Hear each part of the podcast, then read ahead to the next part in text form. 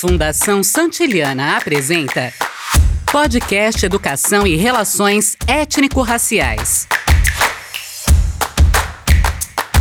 A relação entre literatura, corpo e educação científica pode ser uma importante ferramenta para a construção de uma educação antirracista.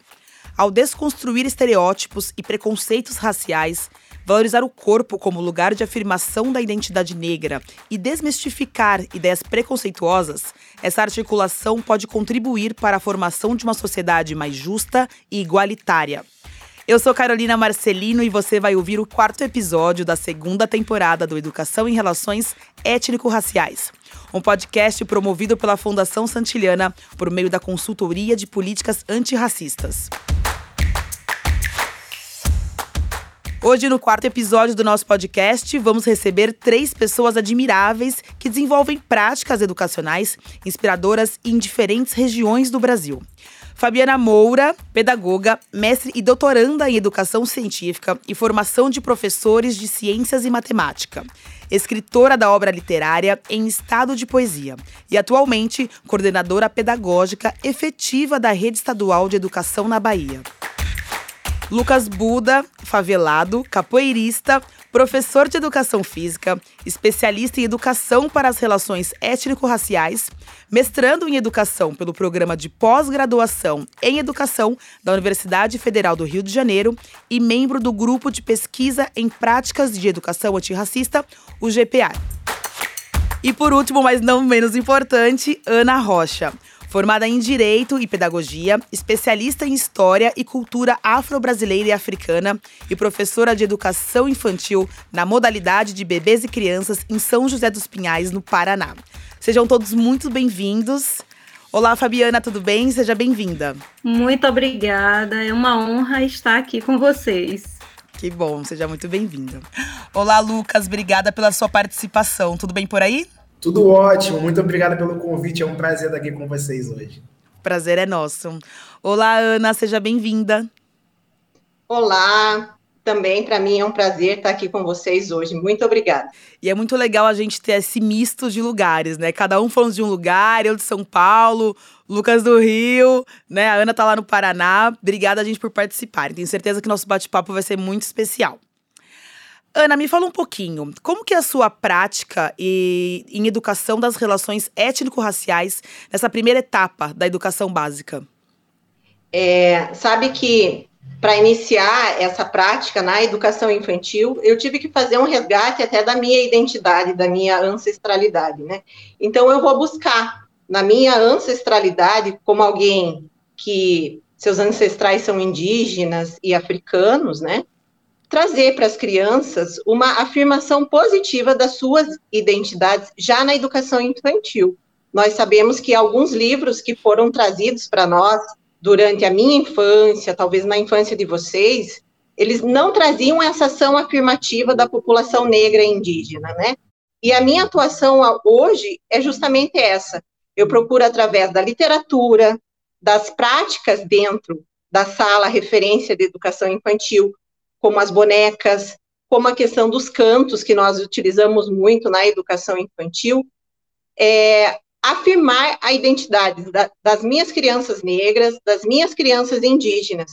E se elas não estivessem em sala, da mesma forma, eu faria esse movimento. Na minha sala, hoje, não existem só bonecas brancas, aquelas que o mercado nos faz comprar, né? Eu tenho dentro da sala bonecas negras também, indígenas também, né? Por quê? Porque eu quero que a minha criança negra, a minha criança indígena, ela se veja naquela boneca, assim como as minhas crianças brancas se veem na boneca branca. Quando eu falo de literatura, eu quero que eu quero trazer para as minhas crianças histórias em que negros e indígenas sejam protagonistas. Lá na educação infantil, nós não vamos teorizar racismo, nós não vamos teorizar antirracismos, antirracismo para criança de 0 a 3 anos, mas nós vamos trazer esses protagonistas de história. Como, por exemplo, eu tenho a Luanda, que é uma menina que tem uma afirmação extremamente positiva com o seu cabelo, né? Ela fala das tranças, ela fala que gosta do cabelo solto, do cabelo amarrado. Isso vai refletir na minha criança. Assim como no meu canto de imagens, que isso é uma prática da educação infantil, eu não vou ter só imagens de pessoas brancas. Vou ter a pluralidade cultural, a diversidade de pessoas que existem no nosso país. Porque, como a Chimamanda mesmo fala, a gente não pode reproduzir uma história única. São várias histórias no nosso Brasil e a educação infantil tem que contemplar essas histórias, né? Com certeza. E, e a questão também que eu gosto bastante é o respeito pelos diversos cabelos, né? Que eu tenho na minha sala. Eu não tenho só cabelo liso. Então, eu não vou levar só uma escova de cabelo liso para pentear o cabelo do meu menino, da minha menina. Eu vou pensar em cremes, em escovas, em penteados, que contemplem também essa diversidade para que essas crianças se vejam lindas como são. Qual que é o meu objetivo? Empoderar essas crianças, para que elas se sintam lindas, respeitadas, e esse empoderamento seja levado lá para frente, em situações que elas infelizmente vão passar, mas eu quero que elas estejam, estejam é, assim, cientes da identidade cultural delas e positivadas da identidade cultural delas. Muito legal. Quando você fala em diversidade, a gente sabe que no Paraná a concentração, né, de pessoas pretas, indígenas é muito menor do que em relação ao resto do país. Como foi essa aceitação dos projetos, né, que você inseriu aí na sua cidade?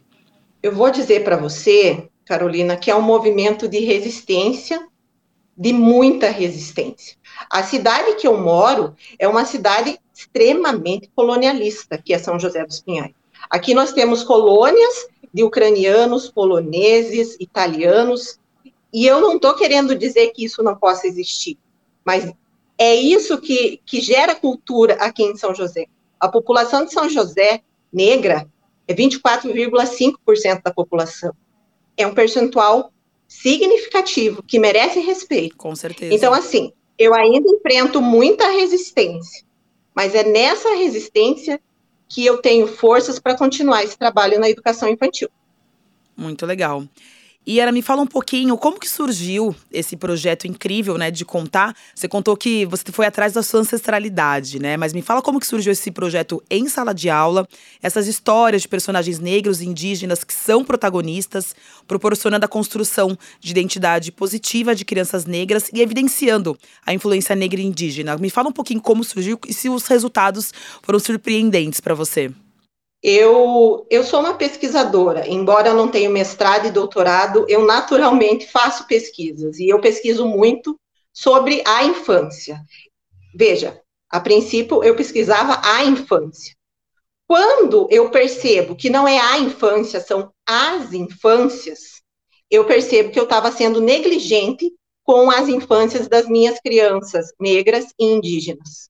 Então, eu vou em busca de conhecimento, faço faço cursos, assim como outras pessoas. Eu começo a assistir alguns vídeos de, de pessoas que estão fazendo o movimento negro educador, que a Nilma fala tanto, né, que é tão importante, né, transmitir esse conhecimento para a população, e começo a ressignificar a minha prática, Carolina, na sala. Então, eu já não tenho só mais o, o livro da princesa branca na minha sala, eu tenho o livro da princesa negra, da princesa indígena. O protagonista das minhas histórias não é só a criança branca, é a criança negra, é a criança indígena, que brinca como todos nós brincamos, que tem lá as suas vontades, as suas imaginações, e as crianças lá na sala se identificam com esses personagens. E a minha maior vitória, minha maior alegria foi que, ano passado, uma criança minha chegou e falou: é, prof, quando eu crescer, eu quero ser igual o Curumim. Curumim é um menino indígena. E ele se tornou o herói para essa criança. E no Natal, ela pediu uma boneca indígena de presente. Então, são essas sementes nas minhas crianças que dão significado a essa luta que eu falei para você, que ela é uma luta de resistência, principalmente em lugares em que não existe uma uma liberdade de se falar a respeito, né? Embora nos espaços de educação, a gente tem maior liberdade a respeito de falar sobre culturas, mas eu vejo que ali foi a grande conquista, assim como outras crianças também passaram a reconhecer é, canções indígenas, africanas, afro-brasileiras, foi muito legal. E a gente sabe que é um trabalho que deve ser feito não só com as crianças, né, mas elas com certeza devem levar isso para casa depois, né? Você tem esse retorno dos pais? Tem, tenho sim. Um ano anterior, retrasada, eu tive uma devolutiva da mãe de uma criança minha que eles são de religiões e matrizes africanas e essa criança levou todas essas histórias que eu trazia, e ela falou que ali ela sentiu segurança em estar tá me contando, porque você veja o país que nós vivemos. As pessoas não podem professar a sua fé livremente. Muitas se escondem. E ela falou, prof, eu fiquei tão feliz em você estar tá fazendo esse trabalho que eu me sinto, eu tenho segurança em saber que ela está com você e que você respeita todos de forma igual. Que lindo. Como você se sente ao receber esse tipo de, de feedback, Ana? Eu me sinto muito bem, porque. Ah, vou chorar. Hum. É muita emoção. É uma. Mesmo. Como eu falei para você. Sim, porque assim, eu quero uma infância feliz para as minhas crianças. É por isso que eu luto. Na educação infantil, nós temos dois eixos norteadores, que são as interações e as brincadeiras. E eu acredito muito nisso, nessas vivências, nessas experiências positivas das minhas crianças. E eu quero que eles sejam é, protagonistas das suas vidas futuramente, né? da mesma forma que eles estão sendo protagonistas agora, eu quero eles empoderados para que eles manifestem suas intenções, suas decisões, suas angústias. E é por isso que eu me emociono, mas é um emocionar alegre de saber que, de acordo com aquilo que eu acredito, eu estou no caminho certo. Ana, cita, por favor, é, dois títulos que você mais utiliza dentro da sala de aula. Eu vou citar o primeiro de literatura afro-brasileira. Cada um com seu jeito, cada jeito é de um, da Lucimar Rosa Dias, uma professora da Universidade Federal do Paraná. E outro, que eu já mais ou menos falei a respeito, é o Curumim, que ele é do Tiago Haiki, que é um autor indígena. São os dois livros que eu mais uso, né? E eu tenho outros autores como a Sônia Rosa, que vai falar da literatura negro afetiva, por exemplo, um título dela, Como é Bonito o Pé do Igor, e também o Iaguaré Yamã, que é um curumim, uma canoa, que também é literatura indígena, né? Mas muito legal mesmo. Ele viaja no mundo da imaginação, ali no terreiro da aldeia, e isso traz uma questão de, de proximidade com as crianças da cidade. Olha só, eles também brincam, né? Desmistifica esse olhar que a gente tem sobre a população indígena, que ela é afastada da gente, né? E se você for ver, são livros é, que são voltados para o público infantil, mas fica aí a dica para todo mundo que quiser ler, né? Enfim, se envolver, conhecer a história, porque são trabalhos muito importantes, né? Se quem está nos escutando quer iniciar ou já inicia né, esse movimento antirracista, eu super indico esses livros, leia, se aprofunde e veja o quanto importante é a narrativa dessas histórias para as crianças. Você ouve Educação e Relações Étnico-Raciais. Um podcast da Fundação Santiliana. Lucas, sabemos que há discordâncias a respeito da nomenclatura mais adequada para referir-se à população nascida e criada em conjuntos de moradias populares. Porém, quando eu te apresentei, eu usei o termo favelado. Explica pra gente a importância do uso desse termo e qual é a sua prática como professor de uma escola pública no conjunto de favelas da Maré, no Rio de Janeiro. E Carol, então, eu gosto muito de me apresentar enquanto favelado, porque eu acho que isso traz uma outra ideia né, sobre o que é ser favelado. Geralmente, quando a favela aparece na televisão, na mídia, é sempre pelo olhar da violência, da ausência. E quando eu me apresento enquanto favelado, quero que as pessoas olhem para o favelado também como podendo ser um pesquisador, podendo ser um professor, um arte educador, enfim, tantas pessoas incríveis que eu conheci aqui no meu convívio aqui no Complexo de Favelas da Maré. E quando eu venho para a escola, no Conjunto de Favelas da Maré, é justamente buscando um lugar também de referência, de não ser só um professor antirracista, com a prática antirracista, mas também ser uma referência para os meus alunos e alunas, de forma que eles consigam me enxergar como um caminho possível, né, através da educação. Que lindo. E me fala um pouquinho assim, como surgiu esse seu interesse, né, de educar, de passar o seu conhecimento para frente? Bom, esse interesse vem muito a partir da minha prática na capoeira. Né? Eu comecei capoeira num projeto social aqui no Conjunto de Favelas da Maré. Esse projeto social comecei aos 10 anos de idade, hoje já tenho 29, então são 19 anos aí dedicados à capoeira. E foi nas rodas de capoeira pela primeira vez que eu aprendi é, sobre educação para as relações étnico-raciais. Eu não aprendi isso na escola, eu não aprendi, infelizmente, eu não aprendi também na universidade. Eu vim discutir sobre educação para as relações étnico-raciais a partir das rodas de capoeira que eu frequentei. Então, eu acredito muito que a capoeira e outros espaços das, expressões de cultura popular afro-brasileira são espaços de formação para a educação das relações étnico-raciais. E quando eu descobri, né, através da capoeira, que eu poderia educar e ser educado, eu, eu, eu quero, tipo, meio que compartilhar isso para outras pessoas e para o mundo inteiro, assim. É, quando a gente fala em capoeira, muitas pessoas é, enxergam ali só como uma prática, uma atividade, mas por trás, né, existe todo um trabalho é, de equipe, de respeito, é, principalmente em relação a a, negritude, né? A pessoa preta. Me fala um pouquinho sobre, sobre a capoeira e as suas é, peculiaridades nesse sentido. Sim, sim. Dentro da prática de capoeira, né, a gente reproduz diversos valores civilizatórios afro-brasileiros. A gente fala sobre axé, a gente fala sobre circularidade, sobre ludicidade, sobre cooperatividade. A capoeira é uma atividade, por exemplo, em que você pode ter 50 pessoas e ninguém ficar parado. Cada um tem uma função, tem o que fazer. Ela tem um potencial de ser uma atividade inclusiva muito grande. Então, assim, eu acho que ela é uma ferramenta não só possível, mas necessária na educação básica. Me fala um pouco sobre o projeto que você desenvolveu uma sequência didática para os alunos com aulas de capoeira e como referencial teórico usou os valores civilizatórios afro-brasileiros da professora Azoilda Trindade. E qual foi o resultado na prática? A professora Azoilda Trindade ela é uma grande referência para a educação, né, principalmente a educação infantil, e ela sistematizou esses valores civilizatórios afro-brasileiros. E o que, que, eu fiz, na verdade? Né? Eu, eu fiz o diagnóstico dos meus alunos e descobri que existiam vários alunos que, que não entendiam muito sobre é, questões de relações étnico-raciais e que tinham uma ideia deturpada sobre a África. Alguns alunos sempre traziam a África na perspectiva também da ausência, também da fome, da guerra, de coisas ruins e, de, e associavam a África a coisas pejorativas, assim, termos pejorativos.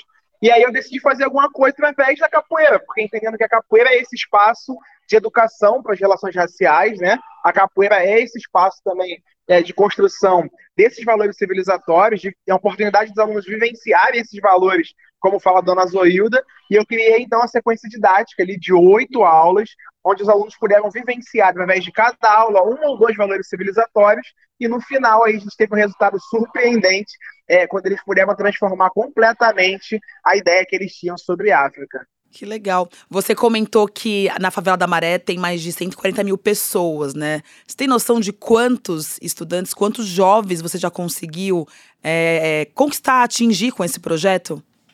Sim, sim. É assim, desde que eu comecei a trabalhar na Maré, já tem mais ou menos uns dois, três anos, é, dois anos e meio por aí, a gente já, é, alguns alunos já tiveram contato com essa linguagem, com essa forma de ensinar e de educar para as relações raciais. Já passava por mim mais de 500 alunos, com certeza, e todos eles saem com uma perspectiva diferente sobre o que é África, sobre o que é negritude, sobre o que é o corpo negro e sobre o que é a capoeira também. Que legal. Quando eu pergunto de resultados, né, a gente já tem, você já tem resultados muito positivos, mas eu acredito que você, como educador, como professor, tem vontade de levar isso até para outras comunidades, dentro do Rio de Janeiro e até fora, Sé. Me fala um pouquinho sobre os planos de expansão. Sim, a ideia, na verdade, é que assim, esse conhecimento que está sistematizado no TCC de pós-graduação, ele possa ganhar aí o Brasil inteiro e que outros professores, não só de educação física escolar, mas outras disciplinas também do currículo da educação básica possam se utilizar desse conhecimento da capoeira, dessa experiência que ela pode proporcionar para os valores civilizatórios, para poder também promover experiências antirracistas para os alunos, é, promover experiências que sejam interessantes, legais, onde eles possam debater sobre negritude, autoestima, musicalidade, sobre arte e cultura preta, que é tão, tão consumida né, pelos brasileiros através do funk, do pagode, do samba, enfim. Então, acho que isso é uma oportunidade de a gente é, expandir mesmo o debate das relações raciais. A capoeira acho que é o caminho aí. Que legal. E quando a gente fala em debater nessas relações raciais, a gente sabe que você tem alunos que são pretos, mas tem alunos que também é, são brancos, enfim, indígenas. É, me conta um pouquinho da importância, né, de. E como que é a aceitação também dos próprios alunos em relação a, a uma modalidade africana, né? Os, os, seus alunos que não são negros tiveram uma aceitação de primeira? Me conta um pouquinho de como que foi a aceitação em relação a isso. Carol, muito interessante a sua pergunta, justamente porque os alunos brancos, eles, em primeiro momento, eles estranham, né? Porque alguns até é, trazem um racismo religioso já enraizado ali, falam sobre a questão da capoeira ser é, da religião de matriz africana. Alguns alunos negros também têm essa fala. E aí, logo no começo, a gente já discute sobre racismo religioso, sobre como que a fala macumba, às vezes, é pejorativa para essas religiões. Então, assim, nos primeiros dias de aula, a gente sempre se dedica a desconstruir alguns estereótipos racistas que esses alunos trazem consigo. E aí, é, eu percebo que a experiência de trazer a capoeira é muito interessante, porque é uma modalidade que todo mundo gosta de praticar. Né? A gente consegue mobilizar muito mais gente nas aulas de educação física, através da capoeira, por exemplo, do que do futebol. Então, eu acho que tem sido tipo, essa experiência muito legal de trazer esses alunos brancos para poder repensar a sua branquitude, repensar né, as suas atitudes a partir das discussões que a gente pode proporcionar nessas aulas de capoeira na educação básica. Você tem hoje mais alunos adeptos à capoeira do que alunos adeptos ao futebol? Sim, sim. É muito interessante. Quando eu cheguei na escola, os alunos pediam sempre futebol, né? Para jogar futebol na educação física. E hoje eles já pedem a capoeira. Quando, a gente, quando o conteúdo é, é o futebol, são jogos de bola, né? Como futebol, voleibol, queimada, essas coisas assim, eles pedem para fazer capoeira, para fazer jongo, para fazer maculelê, outras práticas que não antes não faziam parte do dia a dia deles. Olha, e eu acho que isso também é muito graças, né, à modalidade ali, mas eu acho que também existe um respeito em relação ao professor, né? Eu acho que os alunos eles entendem que o seu trabalho é um trabalho muito importante que eles e tem mudado de repente a vida deles, né, de uma forma indireta e diretamente, né? Perfeitamente. Eu acho que assim, independente também da modalidade, né, a gente tem que ter um encantamento, tem que gerar um encantamento ali, tem que gerar essa, esse desejo do aluno de aprender e de estar presente nas aulas. E tem algum segredo para despertar esse encantamento, Lucas? Eu acho que é o segredo para despertar esse encantamento é viver os valores civilizatórios de Asa da Trindade é você chegar na escola com energia vital, bem alimentada, com axé em dia, é você ter um bom círculo de amizade, é você poder compartilhar com os alunos e olhar para eles numa, numa, relação horizontal, onde ninguém é, é, melhor do que ninguém, todos são iguais, podem falar, eles sejam ouvidos. Então, assim, eu acho que viver os valores civilizatórios de Jesus da Trindade nos ajuda a despertar esse encantamento nos alunos. Axé. Parabéns, viu? Conheça nosso conteúdo sobre educação antirracista no site fundaçãosantilhana.org.br. Santilhana com dois L's. Fabi, sabemos que a educação ela consegue desmistificar ideias preconceituosas. Conta pra gente como é sua prática usando a educação científica na formação de professores e professoras de ciências e matemática. Então, Carol, é, hoje, é, atuando na educação básica, né, não só como professora, mas como coordenadora pedagógica e, ao mesmo tempo, desenvolvendo pesquisas no campo da educação científica, enquanto mulher negra, mulher negra periférica, mãe e atuante nos movimentos sociais da minha comunidade, eu percebi que nos processos de formação de meninas e mulheres acadêmicas, é, a ciência, a educação científica, a formação intelectual de mulheres empodera de forma significativa à medida que essas mulheres conseguem conquistar autonomia intelectual, emocional, financeira a partir da construção do conhecimento. Então, o Minas na Ciência, né, esse movimento que a gente se engaja na tentativa de buscar não só as garotas, né, as meninas trans, as mulheres negras do ensino médio a trilharem as carreiras científicas, a compreenderem a ciência e a matemática de uma outra lógica epistêmica que desmitifique essa ideia de que nós não sabemos ciência, que nós não sabemos matemática, quando na verdade as nossas ancestrais, o nosso povo, desde sempre produz ciência, produz conhecimento. E é nesta perspectiva que a gente vem desenvolvendo ações tanto nas escolas públicas quanto também com as estudantes de graduação, as parceiras, professoras nas escolas, que desejam trilhar as carreiras científicas, entrar em programas de pós-graduação, mestrado doutorado, e se sentem muitas vezes sem condições, por onde eu começo. Então, a gente faz esse movimento de iniciação científica dentro, desde as redes básicas de educação, ao ensino superior na perspectiva de forjar esse empoderamento de mulheres negras a partir da construção do conhecimento científico, da educação científica e, sobretudo, de uma ciência e de uma matemática em afroperspectiva. Você comentou, né, do Minas na Ciência, você é idealizadora e co-criadora desse projeto, né? Me fala um pouquinho como você via essas alunas antes, qual era a postura que elas tinham dentro das salas de aula e qual que é a postura que elas têm hoje a partir desse projeto. É, o interessante é que a partir do projeto, a partir do momento em que elas têm contato com as leituras, com as reflexões do feminismo negro, da produção acadêmica e científica de mulheres negras brasileiras, a gente percebe que elas começam a se olhar também como pertencentes a este lugar da academia. Que sim, que na saída de um curso técnico, o mercado de trabalho, ele pode ser uma via, pode ser uma perspectiva, mas não só essa que elas podem se ver e elas podem sonhar. E aí a gente vem escutando depoimentos, olha, cheguei na graduação, estou na universidade, outras entrando em programas de pós-graduação, mestrado, doutorado, e dizendo assim, olha, realmente, quando nós estamos em ação coletiva e juntas, nós percebemos que a construção do processo se torna mais é, leve, né, à medida que nós compartilhamos as cargas. Que legal. Esse projeto teve início em qual ano, Fabiana? Veja só, nós é, iniciamos o Minas nas Ciências mesmo em 2020, na pandemia.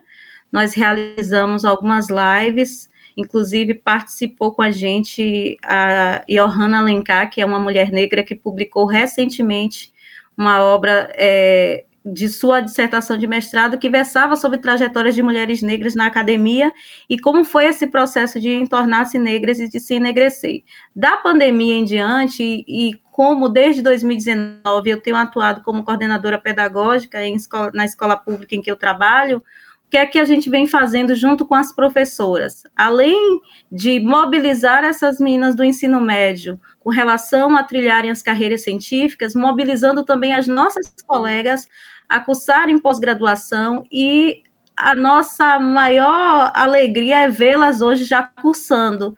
Né? Muitas das que se engajaram, das professoras que se engajaram com a gente no Minas, estão hoje em programas de mestrado, estão em, em, programas de doutorado e estão desenvolvendo iniciação científica e suas práticas de sala de aula com essas meninas do ensino médio, na perspectiva né, de tornar essas mulheres, sobretudo as mulheres negras, que sofrem com os impactos duplos das opressões de gênero, de raça e de classe, né, essa opressão tripla que nos atravessa, e colocar essas meninas mobilizadas pelas carreiras científicas e as nossas irmãs, colegas professoras também nesse processo, isso tem feito uma diferença que para a gente é muito significativo de vê-las lá, né, chegando lá. Que legal. E é um projeto que ele é relativamente novo, né? Como que é para você ter resultados tão positivos em tão pouco tempo, né? Isso, com certeza, é resultado do seu trabalho e dedicação, mas me conta um pouquinho, você ficou surpresa com resultados tão positivos em pouco tempo? É, na verdade, eu, eu venho percebendo, quando a gente começou Minas, nós submetemos né, uma proposta numa residência de aprendizagem criativa e passamos por um processo de formação e de mentorias com outras pesquisadoras, com outras cientistas brasileiras, e aí nós percebemos que esse movimento de meninas e mulheres na ciência já era um movimento até mais amplo e que não era novo, e que a gente o que surgiu na gente foi o mesmo sentimento e o mesmo movimento que já vinha acontecendo nessas demais instituições. E aí nós utilizamos muito o material da Universidade Federal do Paraná, que é um material didático que versa sobre biografias de cientistas negras brasileiras, de mulheres brasileiras na ciência, de mulheres trans na ciência. Então, a gente vem percebendo que, embora a nossa proposta aqui em Jequié, no interior da Bahia, né, nós estamos aqui no interiorzinho da Bahia, é um recorte de experiências macros e nós fomos estudar artigos, pesquisas anteriores. A professora Catemari Rosa, a professora Bárbara Carine Soares Pinheiro é uma das referências que a gente utiliza nos nossos estudos.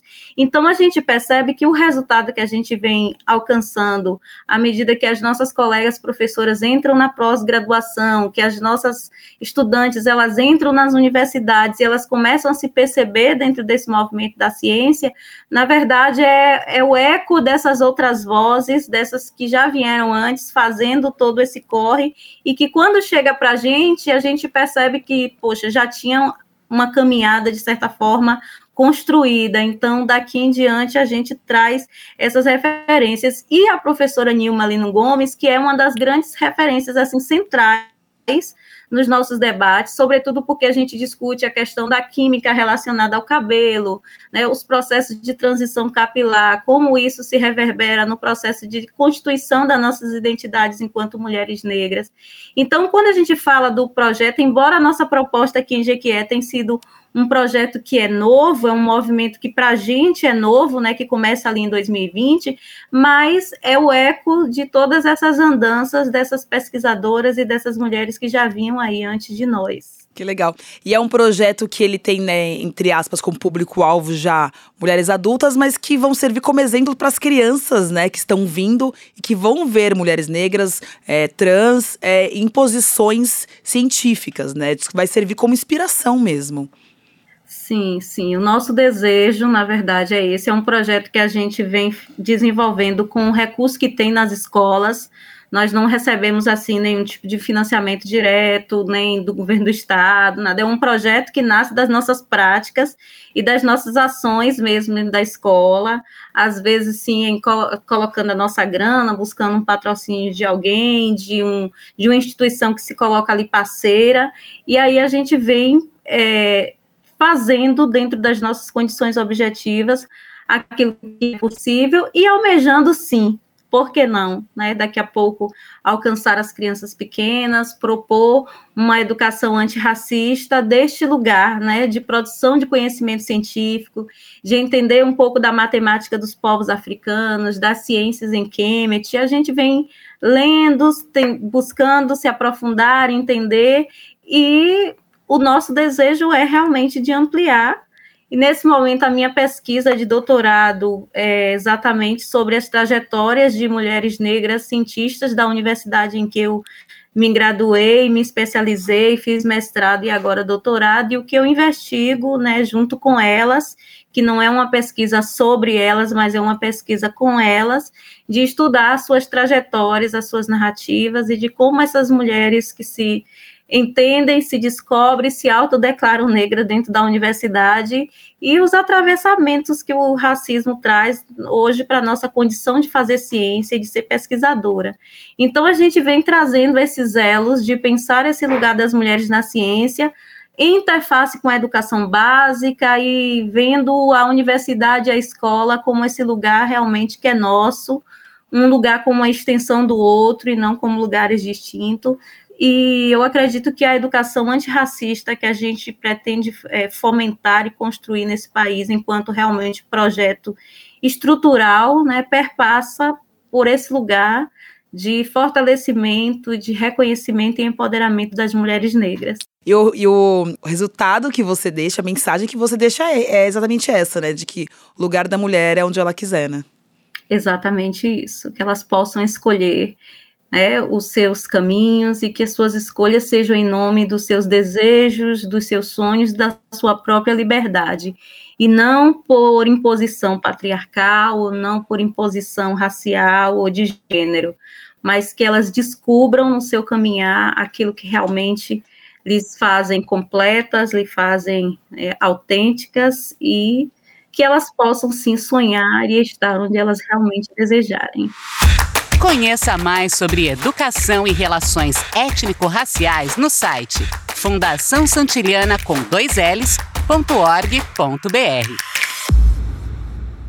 E chegamos ao final de mais um episódio da segunda temporada do Educação e Relações Étnico-Raciais. Esse podcast que está nos trazendo muitos aprendizados sobre um tema importante para o país, em especial para a educação. Quero agradecer novamente aos nossos convidados pela participação e dar parabéns pelas práticas educacionais que são inspiradoras. Lucas, muito obrigada por participar do nosso episódio.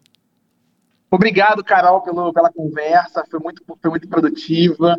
É, obrigado a você também aí que está nos ouvindo né, nesse momento. Eu queria deixar só como último recado mesmo para que as pessoas acreditem no potencial da cultura, da cultura popular. Tem muito saber que não está na universidade, que está nas rodas de capoeira, que está nas rodas de jongo, nos terreiros de candomblé, de umbanda, nas rodas de samba. Tem muito saber sendo construído aí por pessoas diversas em espaços também não acadêmicos. Esses saberes têm que ser considerados na educação básica. Obrigada, Lucas. Fabi, quero te agradecer por ter participado do nosso episódio. É, você deixou uma mensagem muito linda e enriquecedora aqui para nós, viu? Então, é, eu quero agradecer por esta oportunidade, pela partilha e dizer que o que nós estamos a fazer hoje é fortalecer o legado das nossas ancestrais, daquelas que já vieram antes, de alguma forma fomentando este caminho e que nós possamos, através da ciência, da produção dos saberes, dos conhecimentos, fortalecer né, uma sociedade mais justa, equânime, em que as mulheres negras realmente ocupem os espaços de poder e representatividade e que esse legado que nós estamos construindo hoje fique com a nossa marca coletiva em dororidade, como nos ensina a Dona Vilma Piedade. Gratidão. Gratidão, Fabi. Obrigada, viu? Um grande abraço. Um beijo. Ana, quero te agradecer pela sua participação. Foi um prazer ter você aqui nesse episódio. Eu que agradeço, Carolina. Eu realmente fiquei muito feliz com o convite. É, queria fazer um pedido para que mais professores, educadores estejam nesse movimento antirracista, é pelas nossas crianças, é pela identidade delas, pela afirmação positiva das, das identidades das nossas crianças. As nossas infâncias, elas são plurais e merecem respeito. Com certeza. E já finalizando mesmo, eu quero deixar para vocês uma canção que eu canto lá com as minhas crianças na educação infantil, que ela tem origem africana e que ela diz respeito da conexão entre eu, entre eu e a Carolina, entre eu e o, o Lucas, entre nós todos aqui no mundo, e essa conexão é importante, porque todos estão na nossa mente, na nossa fala e no nosso coração. Vai lá. Funga alafia, axé, axé. Funga alafia, axé, axé. Funga alafia, axé, axé. Funga alafia, Axé, axé. Beijo no coração de todos. Muito bom, que lindo, adorei. Obrigada, Ana. Um beijo grande. Agradeço também a você que esteve conosco nessa conversa tão importante e necessária. Ouça e acompanhe nosso podcast na sua plataforma de áudio preferida e em cada episódio você tem a oportunidade de ouvir diversos especialistas narrando suas experiências e debatendo sobre a necessária construção de uma educação democrática e antirracista. Ah, e sugiro também que você ouça todos os episódios da primeira temporada porque estão incríveis. E se quiser saber mais sobre a Fundação Santiliana, acesse fundaçãosantiliana.org.br. Todas as informações e links estão na descrição desse episódio. Eu sou Carolina Marcelino e te espero no próximo episódio. Beijos e até lá! Educação e Relações Étnico-Raciais. Uma série de podcasts apresentados pela Fundação Santiliana.